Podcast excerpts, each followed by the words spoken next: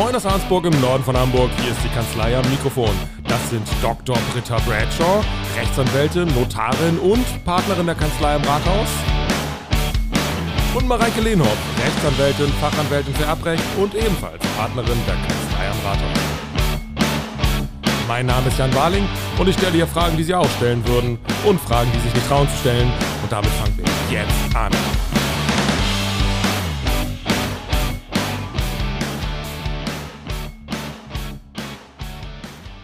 So, Thema heute äh, Vorsorgevollmacht. Bei Vorsorge habe ich ja direkt an meinen Zahnarzt gedacht. Der hat mir nämlich gerade eine Mail geschickt, äh, dass ich mal wieder zur Vorsorge kommen soll. Ich hätte ihn darum gebeten, dass ich daran erinnert werden möchte. Ähm, also meine Super. erste Frage. Hat Vorsorgevollmacht was mit dem Zahnarzt zu tun und wenn ja, warum nicht? Und wenn ja, warum nicht? Hm. Wenn es was damit zu tun hat, warum hat es damit nichts zu tun? Eigentlich nur, um euch zu verwirren. Also, Mhm. worüber reden wir hier überhaupt? Also wir reden auf jeden Fall nicht darüber, dass du deinem Zahnarzt sagst, er soll dich regelmäßig an deine Kontrolltermine erinnern, Nein. sondern wir reden eigentlich darüber, dass du dich in deinem Leben in einer Situation befindest, in der du selber keine Entscheidung mehr treffen kannst, weil du zum Beispiel an Demenz erkrankt bist oder weil du im Koma liegst oder aber auch, weil du sagst, ich will es nicht. Auch das ist ein, ein Fall, der äh, durchaus vorkommt, ne? Ich will es nicht, heißt, Ich will nicht was. Ich will zum Beispiel mit 85 meine Bankgeschäfte nicht mehr erledigen. Ja, also dann kannst du zwar natürlich noch entscheiden, aber du sagst, ich habe da jetzt keinen Bock mehr drauf, liebes Kind, kümmer du dich doch darum. Das wäre auch ein Fall für eine Vorsorgevollmacht. ah, okay. Also letztendlich jemand anders regelt so deine, deine ja, täglichen Geschäfte, aber auch darüber hinaus, wenn dir was passiert, ähm, was soll dann geschehen? Wirst du irgendwo untergebracht? Musst du ins Pflegeheim? Sollen Maschinen abgestellt werden? Also das Feld der Vorsorgevollmacht ist ganz breit. Es umfasst meistens mehrere Aspekte. Du erstellst quasi eine Vollmacht vorsorglich, wie sich schon aus dem Namen ergibt. Sehr schön. So. Und das ist damit Sehr, sehr schön. Vorsorge So für den. Erstfall. Ja, Und, Und die, nicht für den Kariesfall. genau. nicht für den Kariesfall. Aber muss dafür, du hast jetzt gesagt, so mit 85 möchte ich nicht mehr, aber könnte ich jetzt, bin ich noch nicht ganz 85, könnte ich auch fühlen, einfach aus mir heraus, Mensch, ich glaube, gewisse Dinge, das, das, das quält mich, das, das möchte ich nicht für mich verantworten, das möchte ich in die Hände jemand anderen geben aus der Familie. Wäre das theoretisch vorstellbar? Gibt, oder sind da gewisse Voraussetzungen? Mit anderen? Worten, du hast selber noch keine Vorsorgevollmacht? Warum eigentlich Ganz nicht? schlecht. Ja, was? Ganz schlecht. Also, im Grunde genommen ist es ja so, jeder, der 18 wird, Ja. hat niemanden mehr, der für ihn in irgendeiner Form handeln kann. Ja. Hat auch niemanden, dem gegenüber Auskunft erteilt werden würde, wenn man sich im Krankenhaus befindet. Das bedeutet eigentlich, jeder Volljährige in Deutschland braucht eine Vorsorgevollmacht, in der er regelt, wer für ihn einspringen kann. Und natürlich kannst du auch mit deinen zarten 36 Jahren sagen, äh, ich habe keine Lust, diese Dinge zu regeln. Ähm, das soll jemand anders für mich machen. Die Frage ist dann, ob das ein Fall der Vorsorgevollmacht ist oder ob du da irgendwie, also es kommt noch drauf an, wen du fragst, ne? Ja. Also- aber jetzt hätte ich, als du so sprachst, dachte ich daran, ja gut, aber ich bin ja verheiratet, also seitdem kann ich ja eh fast nichts mehr alleine entscheiden. Aber auch das, das, hat, ist ja, auch das ist zumindest das mal hat- juristisch nicht richtig. Wie das ansonsten ist, das äh, aber, aber die, die Vorsorgevollmacht in der verheirateten Situation hat im Prinzip auch nichts miteinander zu tun. Weil Nee, ob das ich verheiratet bin oder nicht, trotzdem kann mein Partner auch in diesen Situationen Genau, nicht, das ist nicht für mich einspringen. Ein in großer ne? Irrtum, dass ähm, Ehegatten füreinander alles entscheiden und, und handeln können. Das Ja. ist ja nicht so, sondern da gilt genau das Gleiche. ja genau. Also es gibt ähm, es gibt tatsächlich einen Gesetzesentwurf und ich glaube, der ist auch beschlossen. Das ist, glaube ich zum 1.1.23, aber nagel mich nicht auf das Datum fest, dass es da so eine Art Notvorsorgevollmacht für den Er- Ehegatten geben wird. Mhm. Aber ich meine auch nur für den persönlichen Bereich. Ja, genau, und zeitlich befristet.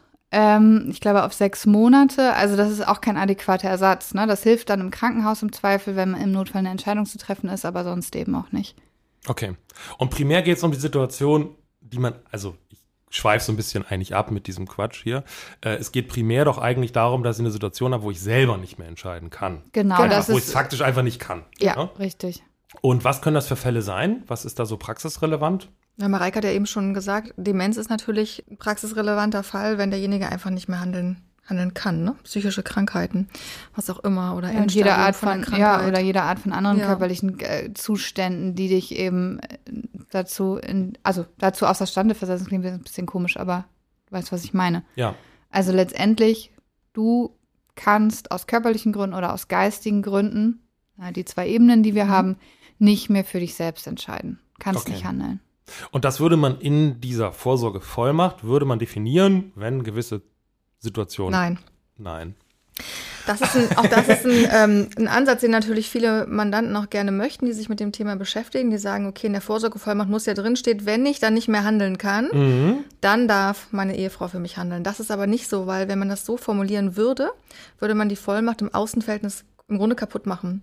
Denn wenn du dir jetzt überlegst, deine Frau erteilt dir so eine Vollmacht, deine Frau hat plötzlich einen, einen Unfall, liegt im Krankenhaus und du musst zur Bank gehen und etwas für sie regeln. Mhm. Dann würde die Bank ja fragen, nach deinem Wortlaut, ähm, ja, ist sie denn geschäftsunfähig oder warum kann sie denn nicht mehr handeln? Das steht ja hier so drin. Dann musst du losrennen zum Krankenhaus, brauchst Ah. einen Nachweis. Das ist alles wahnsinnig aufwendig und wird auch tatsächlich, ähm, soweit ich weiß, von den Ärzten nicht so gerne erstellt, so ein Geschäftsunfähigkeitszeugnis. Deswegen ist die Vollmacht, das muss man dann wissen, ab sofort, ohne Bedingungen, gültig. Und was du darfst oder nicht darfst, ist so ein bisschen rechtliches Dürfen und rechtliches Können. Du kannst im Außenverhältnis alles. Du darfst aber natürlich im Innenverhältnis nur das, was auch deine Frau möchte. So. Okay. Das ist der Maßstab, genau. Ja. könnte man es dann so regeln, dass im Außenverhältnis das Ganze sehr weitreichend ist und nicht an Bedingungen geknüpft ist, aber man sich schon rechtlich im Innenverhältnis zu seinem Partner bindet, das nur in gewissen Situationen zu nutzen. Ja, ist das, das, so? das, das steht auch drin. Ne? Also Ja. es steht drin, im Innenverhältnis gilt, dass die von der Vollmacht nur Gebrauch gemacht werden soll in folgenden Fällen. Und das sind dann eben in der Regel ne? seelische Krankheit, körperliche Störung oder ähnliches. Oder aber, und das war der dritte Fall, den ich aufgenommen hatte, wenn derjenige sagt, hier, mach mal was für mich. Okay. Ja. Aber im Außenverhältnis kann ich damit alles machen. Ja. Ich würde mich dann haftbar machen, meinem Partner gegenüber. Ja. in so einem Ja, Fall. richtig. Dass er sagt, richtig. Mensch, du hast hier Ja. das Konto geräubert. Aber im Prinzip, die Bank müsste mir das Räubern des Kontos erstmal quasi gestatten, auf Ja. Basis Ja. der Vo- Vollmacht. Ja. Okay. Und auch wenn es offensichtlich ist, dass das jetzt nicht die Situation ist, die eine Vorsorgevollmacht eigentlich im Blick hatte und das eigentlich missbräuchlich ist, dass ich Ja. das mache. Ja, die Bank darf das nicht prüfen. okay. Im Grunde ist es eine, eine Generalvollmacht, musst du es dir vorstellen. Mhm. Ja? Für alle Lebenslagen, sowohl vermögensrechtlich als auch alle sonstigen Rechtsgeschäfte, die privat dich vielleicht betreffen. Okay. Generalvollmacht und Vorsorgevollmacht, ist das im Prinzip identisch von den Begrifflichkeiten oder ist das. Naja, die Generalvollmacht gibt letztendlich den Umfang der Vollmacht wieder und die Vorsorgevollmacht ist eben letztendlich die beschränkte Generalvollmacht im Innenverhältnis auf den Vorsorgefall. So kannst du es sehen. Aber du könntest ja auch eine Vorsorgevollmacht erteilen, die keine Generalvollmacht ist, sondern eine Spezialvollmacht, indem du sagst, also der darf nicht alles, sondern der darf zum Beispiel nur von meinem Konto bei der Haspa verfügen und dann darf er im Krankenhaus entscheiden. Alles weitere darf er nicht regeln. Dann hättest du auch eine Vorsorgevollmacht, aber eben nicht in der Ausprägung der Generalvollmacht. Ah, verstehe. Und können durch so eine Vollmacht, so eine Vorsorgevollmacht auch so verkettete Vertretungen entstehen? Also, dass man sagt, derjenige, den ich vertrete, ist Gesellschafter einer Gesellschaft zum Beispiel. Und man kann, könnte man auch seine Gesellschafterrechte dann wahrnehmen in so einem Fall? So. Ja, das Ich ist habe mich wahrscheinlich also, jetzt kompliziert ausgedrückt, aber so. Ja, nee, kann man. kann Also man. die Vorsorgevollmacht bezieht sich auch auf gesellschaftsrechtliche Position. Allerdings, das ist ganz wichtig, nicht auf ähm, Geschäftsführung. Also der Geschäftsführer, äh, andersrum, die Ehefrau des Geschäftsführers darf aufgrund der Generalvollmacht nicht Geschäftsführertätigkeiten Mhm. ausführen. Aber seine Gesellschafterrechte, Ja. Stimmen auf der Ja. Gesellschafterversammlung dürfte sie dann, wenn Ja. er das nicht kann, zum Beispiel. Okay. aber auch das lässt sich, meine ich, aber da weißt du wahrscheinlich besser Bescheid, Britta, durch ähm, Gesellschaftsvertrag entsprechend abändern, also im Hinblick auf die Ausübung der Mhm. Gesellschafterrechte. Ja, das stimmt. Also da kann es auch Einschränkungen geben. Ne? Das heißt, wenn man eine Vorsorgevollmacht für einen Gesellschafter erstellt, dann muss man solche Dinge auch im Zweifel vorab mal prüfen, ob das ausreicht. Mhm. Und wenn man jetzt sagt, okay, ich habe das, ich habe das gemacht, irgendwie will ich das aber ändern. Also ich traue meinem Partner nicht mehr. äh, und äh, Das möchte, die, öfter vor, als man denkt. möchte die jetzt, möchte die quasi zurückziehen. Also wie kriege ich die wieder aus der Welt quasi? Wie funktioniert das? Du musst sie widerrufen. Okay. Und letztendlich genügt es, wenn du demjenigen, dem du die Vollmacht erteilt hast, das mitteilst, dass die Vollmacht widerrufen wird. Wenn du aber auf Nummer sicher gehen willst, was ich immer empfehlen würde, ist äh, Widerruf ähm, per Gerichtsvollzieher zustellen lassen. Ja, Okay. damit klar ist, der hat das auch bekommen, damit du das nachweisen kannst. Und dann ist eigentlich ganz wichtig, dass für den Fall, das müssen wir gleich nochmal erörtern, was ich damit konkret meine, glaube ich, aber du musst die Ausfertigung zurückverlangen. Also wenn wir davon ausgehen, es ist eine notarielle Vollmacht erstellt worden, dann gibt es von dieser Urkunde, das Original liegt ja dann hier in der Urkundenrolle, und dann werden davon beglaubigte Abschriften und Ausfertigungen erstellt. Und jeder, der mit dieser Vollmacht handeln will, braucht die auf seinen Namen lautende Ausfertigung. Ja, und da die im Außenverhältnis ja unbeschränkt gilt, kann derjenige also, wenn er die Ausfertigung noch hat, obwohl ich widerrufen habe, ja weiterhin zur Bank gehen. Und die Bank kann sich erstmal darauf verlassen, dass das Und die Bank gilt. kann sich darauf verlassen. Ja. So, deswegen ist aber auch wichtig, dass ich nachweisen kann, ich habe den Widerruf erklärt, damit ich äh, nachher sagen kann, ich habe einen Schadensersatzanspruch, weil du durftest nicht handeln. Das ist der eine Punkt. Und dann ist weiter auch noch wichtig, dass der Notar, also wenn es eine notarielle Vollmacht ist, dass der Notar, der die Vollmacht ausgestellt hat, informiert wird. Weil ansonsten habe ich vielleicht die Ausfertigung zurückverlangt. Und derjenige ruft dann beim Notar an und sagt, Ja, hab du meine Ausfertigung? irgendwie. Genau, meine Ausfertigung ist weg, ich brauche Mhm. die jetzt. Und da du das Erteilen der Ausfertigung, um eben diesen Grundgedanken der Vorsorgevollmacht, dass das alles schnell gehen soll, nicht zu gefährden, auch schwer unter Bedingungen stellen kannst, wird dann der Notar eine neue Ausfertigung erstellen. Also Widerruf, Zustellung, Notar informieren. Das sind so die drei wesentlichen Punkte, wenn man die Vorsorgevollmacht widerrufen kann. Okay. Und der Gerichtsvollzieher, den hast du jetzt ins Spiel gebracht, weil der eigentlich der Einzige ist, der nachweisen kann, was auch wirklich Genau. zugestellt wurde. Ja, Ne? mhm. Wenn du weil jetzt die einfach Post dir nur das nicht zustellst, dann- bescheinigt, ne? Genau. Genau, ja. Zugestellt, aber nicht was Ja. zugestellt. Also theoretisch kannst du natürlich auch irgendwie einen Dritten nehmen und sagen, lieber Dritter, schau mal hier, ich packe das jetzt in einen Briefumschlag und dann gehen wir gemeinsam jetzt zum Briefkasten und stecken das da ein. Das würde auch funktionieren. Geht wahrscheinlich auch schneller. ja, ja. Aber in der Praxis macht man es doch über einen Gerichtsvollzieher. Ja. Aber wenn ich jetzt so ein bisschen da so skeptisch bin, dann wäre noch eine andere Option zu sagen, ich möchte nicht durch eine Person vertreten werden im Fall der Fälle, sondern zum Beispiel Schlechte durch. Idee. Hm, ganz schlechte Idee. Aber Okay, dann red mal weiter. Aber dass man jetzt sagt, Mensch, ich, also ich möchte, ich habe irgendwie zwei Kinder und ich möchte, dass die Geschwister das gemeinsam dann Ja, tun. und wenn was machst du tun. dann, wenn, wenn ähm, eines der Kinder gerade selber im Krankenhaus liegt oder im Urlaub ist? Beispielsweise, können jetzt noch zehn weitere Fälle einfallen, aber Ja, wenn man das so, wenn man das so rankt, also in Anführungsstrichen, dass man sagt, also wenn beide, Gesch beide Geschwister können, dann ja. Wenn jetzt einer ausfällt. ja, aber du schaffst damit wieder eine Bedingung. Wie willst du das nachweisen? Bedingungen im Außenverhältnis jeglicher Art sind Mist. Ah, das ist wie das Argument von Britta, ne? Ja, das, das funktioniert auch nicht. Also wir haben das ja, wir haben das ja ganz häufig, dass Eltern da sind und Ja. sagen, wir haben zwei Kinder, die sind hier 21 und 23 und wir wollen es aber erstmal gegenseitig machen, aber unsere Kinder sollen schon mit rein. So, aber die sollen erst handeln dürfen, wenn wir jeweils nicht füreinander handeln können. Und das, das kann ich in diese Vorsorgevollmacht nicht aufnehmen, ohne sie kaputt zu machen. Es gibt eine praktische Lösung dazu, die auch wieder über diese Ausfertigung funktioniert. Aber eigentlich, also eigentlich müsste man denen sagen, okay, wenn ihr euren Kindern nicht traut, dann dürft ihr die halt nicht einsetzen. Falscher Bevollmächtigter. So. In der Praxis löst du das ganz einfach. Wir haben ja gerade schon gesagt, du kannst nur handeln, wenn du die Ausfertigung hast. Deswegen gibst du dann einfach den Kindern die Ausfertigung nicht, sondern sagst, es gibt eine Generalvollmacht für euch, aber die liegt hier und nur für den Fall das. So. Ah, okay. Dieses Grundvertrauen muss man seinen Kindern entgegenbringen, sonst fun- funktioniert das nicht. Und gemeinsam kannst du ja auch meinetwegen noch im Innenverhältnis anordnen. Aber wenn dann, ja, die Kinder bei der Bank stehen oder eine, eins der Kinder steht bei der Bank und es muss nachweisen, warum es denn jetzt gerade in diesem Fall, ja, alleine handeln darf, wird es schwierig. Ich hatte tatsächlich mal eine Vorsorgevollmacht hier liegen, die habe ich geprüft und da war ähm, drin enthalten, dass der, ich glaube, in der Reihenfolge vierte Bevollmächtigte, es war auch wirklich als konkrete Reihenfolge vorgesehen, nur handeln durfte unter mehreren Aspekten, aber einer davon war zum Beispiel, dass die vorangehenden Handelnden, also die vorangehenden Bevollmächtigten, alle irgendwie verschollen sind oder es eine Vermissenanzeige gibt, Wie- die mein älter ist als 48 Stunden. Mein ja, blöder das war Gedanke von- notariell von- von gemacht, eben. ne? Absurd. Das ist ja absurd. Ja. Das ist, also das ist einfach praxisuntauglich. Die Vorsorgevollmacht ist dafür da, dass du sofort handlungsfähig bist. Dafür machst du das. Wenn Bedingungen geschaffen werden, die geprüft und nachgewiesen werden müssen, dann landet man in der Betreuung. Und dann braucht man auch die Vorsorgevollmacht nicht. Ja, man versteht das ja, aber es gibt ja wahrscheinlich nichts, was, was mehr Vertrauen erfordert, ne? Als Ja, dann soll ne? man es Ja. eben lassen, ne? Dann Ja. hat man hinterher einen gerichtlich bestellten Betreuer. Geht ja auch. Genau, Ja. geht auch. Also für manche ist das auch die bessere Wahl. Das ist auch völlig in Ordnung. Also wir machen auch Als vermeintlich objektive Instanz, die vielleicht nicht durch eigene Interessen. Ja, die ja auch tatsächlich, ist. also es, es gibt natürlich Vorurteile gegen Betreuer und es gibt bestimmt auch mal schwarze Schafe, aber man muss schon sagen, die Betreuer unterliegen ja auch der gerichtlichen Kontrolle. Die Ja. müssen jährlich äh, Rechnungslegungen erstellen. Da wird geprüft, was war am Anfang da, was war am Ende da, dann werden die Belege ge geprüft. Also so groß ist das Risiko jetzt, äh, dass ein Betreuer einen irgendwie über den Tisch zieht, nicht. Mhm. Und manchmal ist das dann vielleicht tatsächlich die bessere Wahl. Insbesondere ist es ja auch häufig schwierig für, für äh, Menschen, die keine Kinder haben, die dann irgendwann vielleicht allein auf sich gestellt sind. Die wissen ja auch oft nicht, wen sollen sie nehmen. Ne?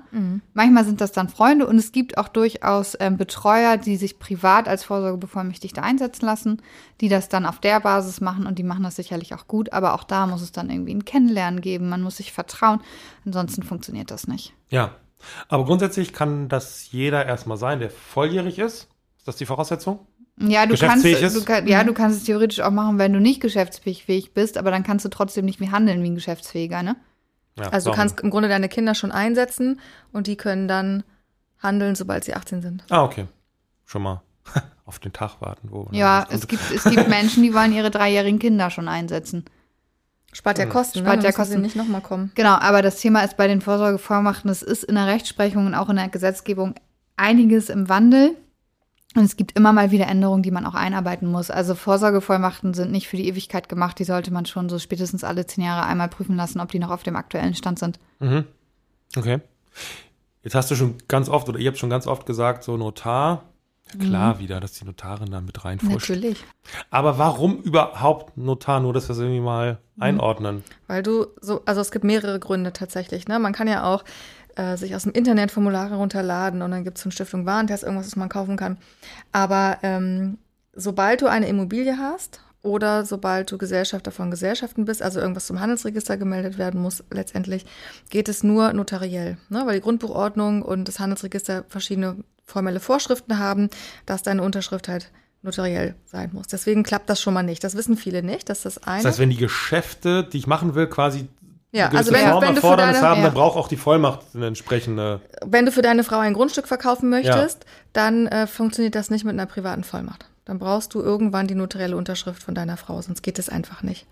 Aber so ein Fall kann ja schon im Worst Case eintreten. dass Ja, man klar, sagt, ja, auch, um, auch, Na auch klar. um, um, um vielleicht illiquide Mittel in liquide Ja, Mittel umzuformen. Es kommt so. ständig vor, dass Leute mit Generalvollmachten Häuser verkaufen, Ja. aus welchen Gründen auch Ja. immer. Ja. Im Zweifel findet das statt, um Erbschaftssteuer zu reduzieren und derjenige, dem es eigentlich gehört, kann nicht mehr handeln. Also auch das, also es gibt zig Ja. Gründe. Ja. Ja, oder auch diese Liquidität, das ist ja auch ganz wichtig, ne? dass vielleicht die Kinder sagen, es wäre besser, wenn die Mutter in ein Pflegeheim kommt, dazu muss aber das Haus verkauft werden, solche Fälle. Ne? Ja. Mhm. Und das ist das der ein, eine einzelne Fall, warum der Notar dabei ist, oder gibt es noch andere Gründe für den? Also es gibt noch einen Notar? weiteren praktischen Grund, nämlich das, was Mareike auch schon meinte, wir können halt jederzeit neue Ausfertigungen erteilen. Das heißt, wenn du die Vollmacht verlierst, ist es überhaupt nicht schlimm, kriegst du von uns eine neue. Wenn du als Kind weißt, meine Mutter hat irgendwo eine Vollmacht, aber ich weiß nicht, wo sie die hingelegt hat, und dann findest du sie nicht, dann ist es halt schwierig, ne? Wir können Ja. immer wieder eine neue erteilen. ja. Und die Identität desjenigen, der die Vollmacht erstellt hat, ist auch festgestellt. Ne? Wir lassen uns ja den Personalausweis zeigen, wir sehen, wer ist das und wer unterschreibt das. Das heißt, es kann auch hinterher keiner sagen, das hat die aber nicht unterschrieben. Oder es ist gefälscht oder was ja, weiß ich. genau. Ja, ja, okay. Sondern das ist ja auch noch ein wesentlicher Aspekt, die, Mhm. die Identifizierung.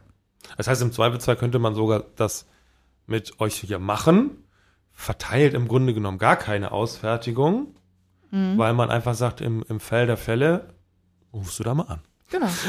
Ja, ja, kann man machen, fände ich, fänd ich nicht so schön, aber würde, würde in der Theorie würde das gehen. Ne? Wir wollen natürlich nur im Notfall Ausfertigungen aus, also erstellen müssen und nicht, dass wir dann im Nachhinein immer, wenn dann irgendwann mal ein Fall eintritt, das würde jetzt auch nicht so richtig passen, aber ja. Ja. Okay. Wenn ich jetzt irgendwie, ich habe so, Familie ist ja manchmal schwierig, ich habe vielleicht eine Situation, da ist jemand äh, bevollmächtigt für jemand anders, ich weiß, dass der irgendwas macht oder machen will und ich finde das ganz schlimm. Und ähm, kann ich irgendwie eingreifen, auch in Vollmachten, wenn ich zum Beispiel, wenn zwei Leute bevollmächtigt sind, ich sage so, nein, auf gar keinen Fall, ich habe ja auch eine Vollmacht und ich will das nicht. Also was, was passiert in solchen Konfliktsituationen? Wie wird das geregelt? Also wenn zwei eine Vollmacht haben und sich nicht, nicht einigen können, Ja. dann kann das Gericht entscheiden.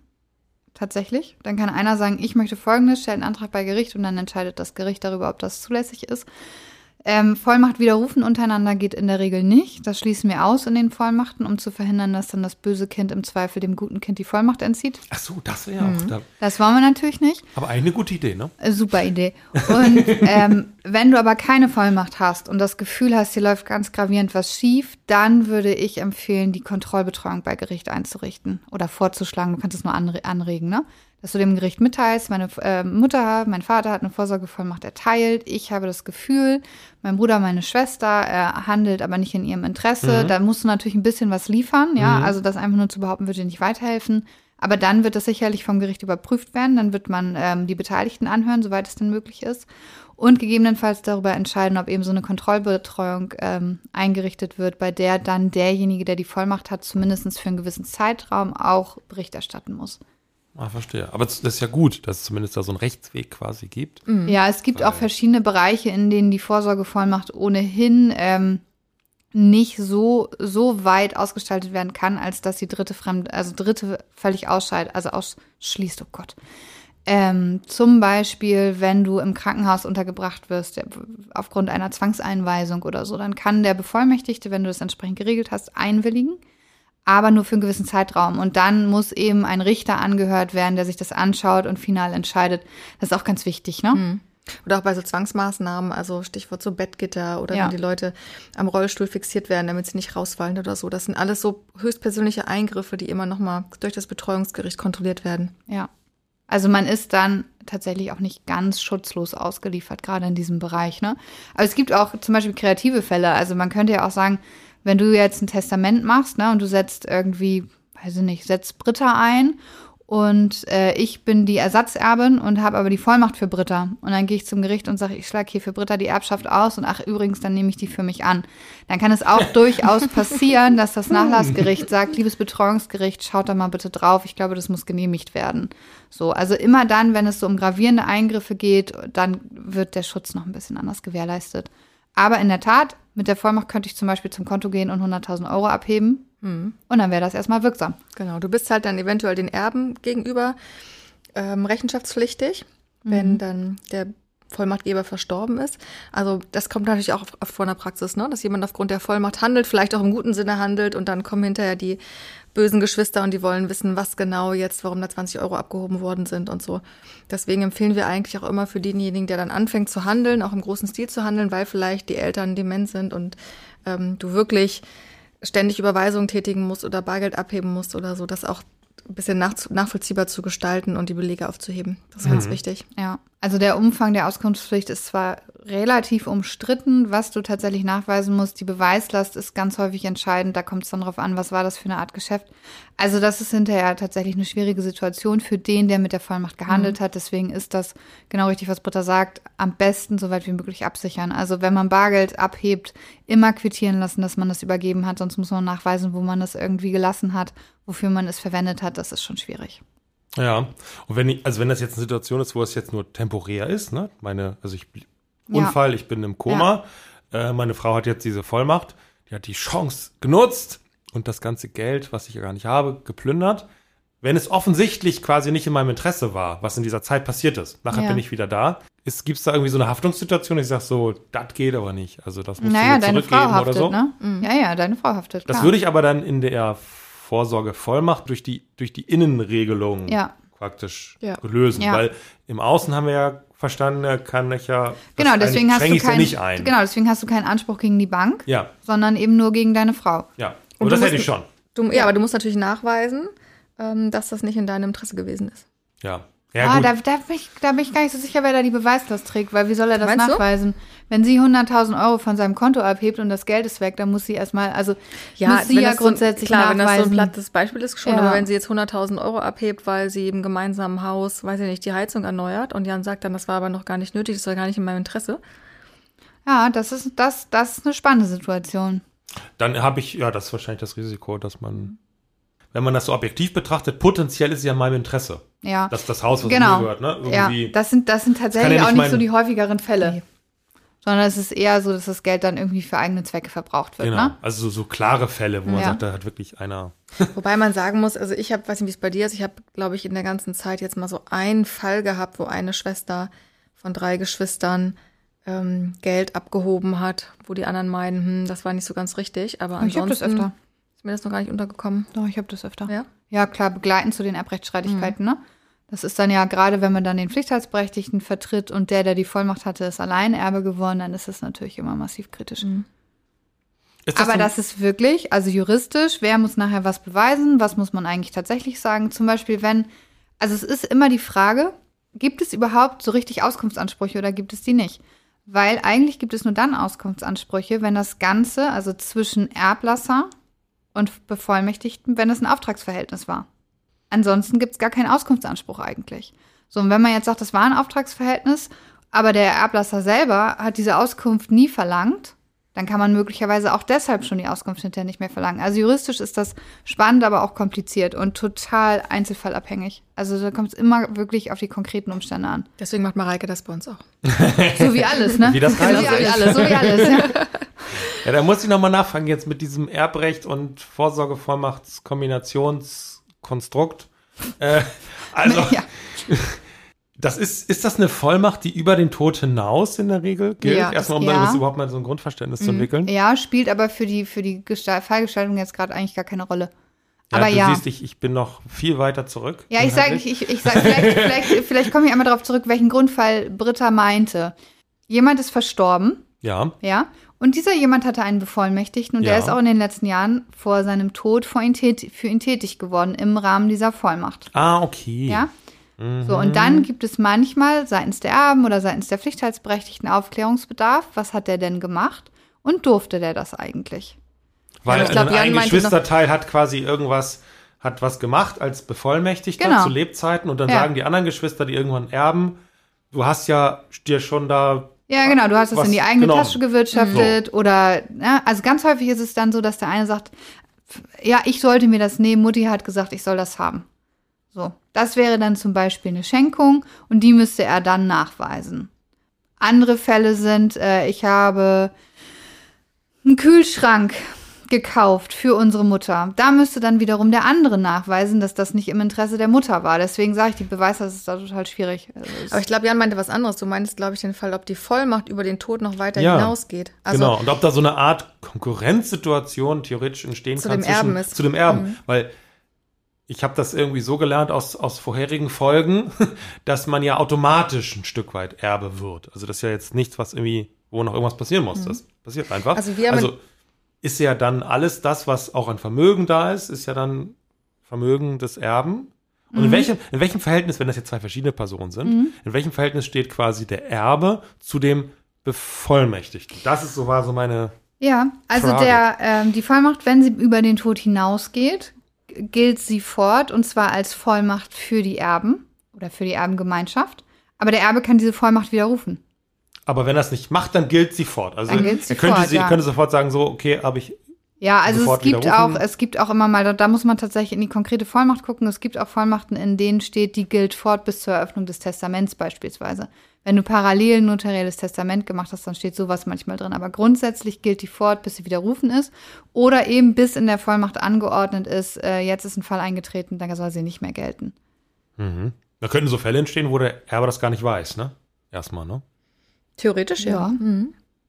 Aber ist das ein, ist das so, dass das Vorsorgevollmacht und Testament, dass das schon so aus eurer Berufspraxis, dass das häufig Themen sind, die man dann so auch in, in Verbindung zueinander Ja, ja, regelt eigentlich und immer, sagt, ja. dass man das muss man immer. einmal schlüssig zusammenbringen, was irgendwie Sinn Ich sage immer, das ist dann das rundum sorglos Paket. Ja. Nee, du sagst immer noch der Ehevertrag. Ja, der Ehevertrag gehört eigentlich auch noch dazu, aber das will ich heute nicht wieder mit dir diskutieren.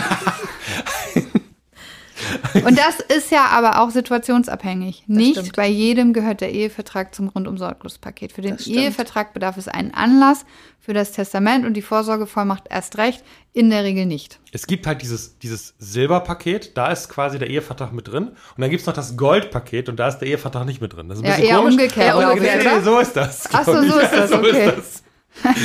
Ja, äh, das muss, auch immer. muss außer Wie dir dann niemand verstehen, wie du das weißt, glaube ich. Aber Ja.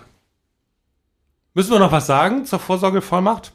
Nee, ich würde nur wirklich, also auch wenn ich selber nicht gerne Vorsorgevollmachten erstelle, weil es einfach ein Thema ist, was mir grundsätzlich keinen Spaß macht, muss ich ganz ehrlich sagen. Es gehört dazu, es ist total wichtig und jeder sollte eine Vorsorgevollmacht haben. Okay. Fast Da seid ihr das ist euch fast mal einig. wichtiger als ein Testament. Ja, da sind wir uns sehr einig. Aber ich mache es auch ganz gern, das ist schon okay. Ah. Wissen jetzt die Hörer, ich glaube, an du wen sie lügst, sich. aber das. Ja. Dann, vielen und Dank. vielleicht, warte, warte, vielleicht als letztes Schlusswort, weil wir auch für die notarielle Vollmacht plädiert haben. Hier muss man tatsächlich auch eigentlich keine Angst haben vor den Kosten, weil die sehr moderat sind. weil wir da tatsächlich immer nur einen Bruchteil des Vermögens ansetzen und auch eine geringe Gebühr, Gebühr insgesamt äh, für die Vollmacht anfällt. Ähm, von daher keine Angst vor Notarkosten bei Vorsorgevollmachten. Das ist wirklich eine gute mhm. Nachricht zum Schluss. Also, dann danke ich euch sehr herzlich. Tschüss. Tschüss. Ciao. Vielen Dank, dass Sie bei uns waren. Und sollten Sie eine Frage haben, die ich Britta und Mareike doch nicht gestellt habe, schreiben Sie mir an fragen.kanzleiamikrofon.de. Um keine Folge zu verpassen, abonnieren Sie unseren Podcast. Bis zum nächsten Mal. Tschüss und bleiben Sie neugierig.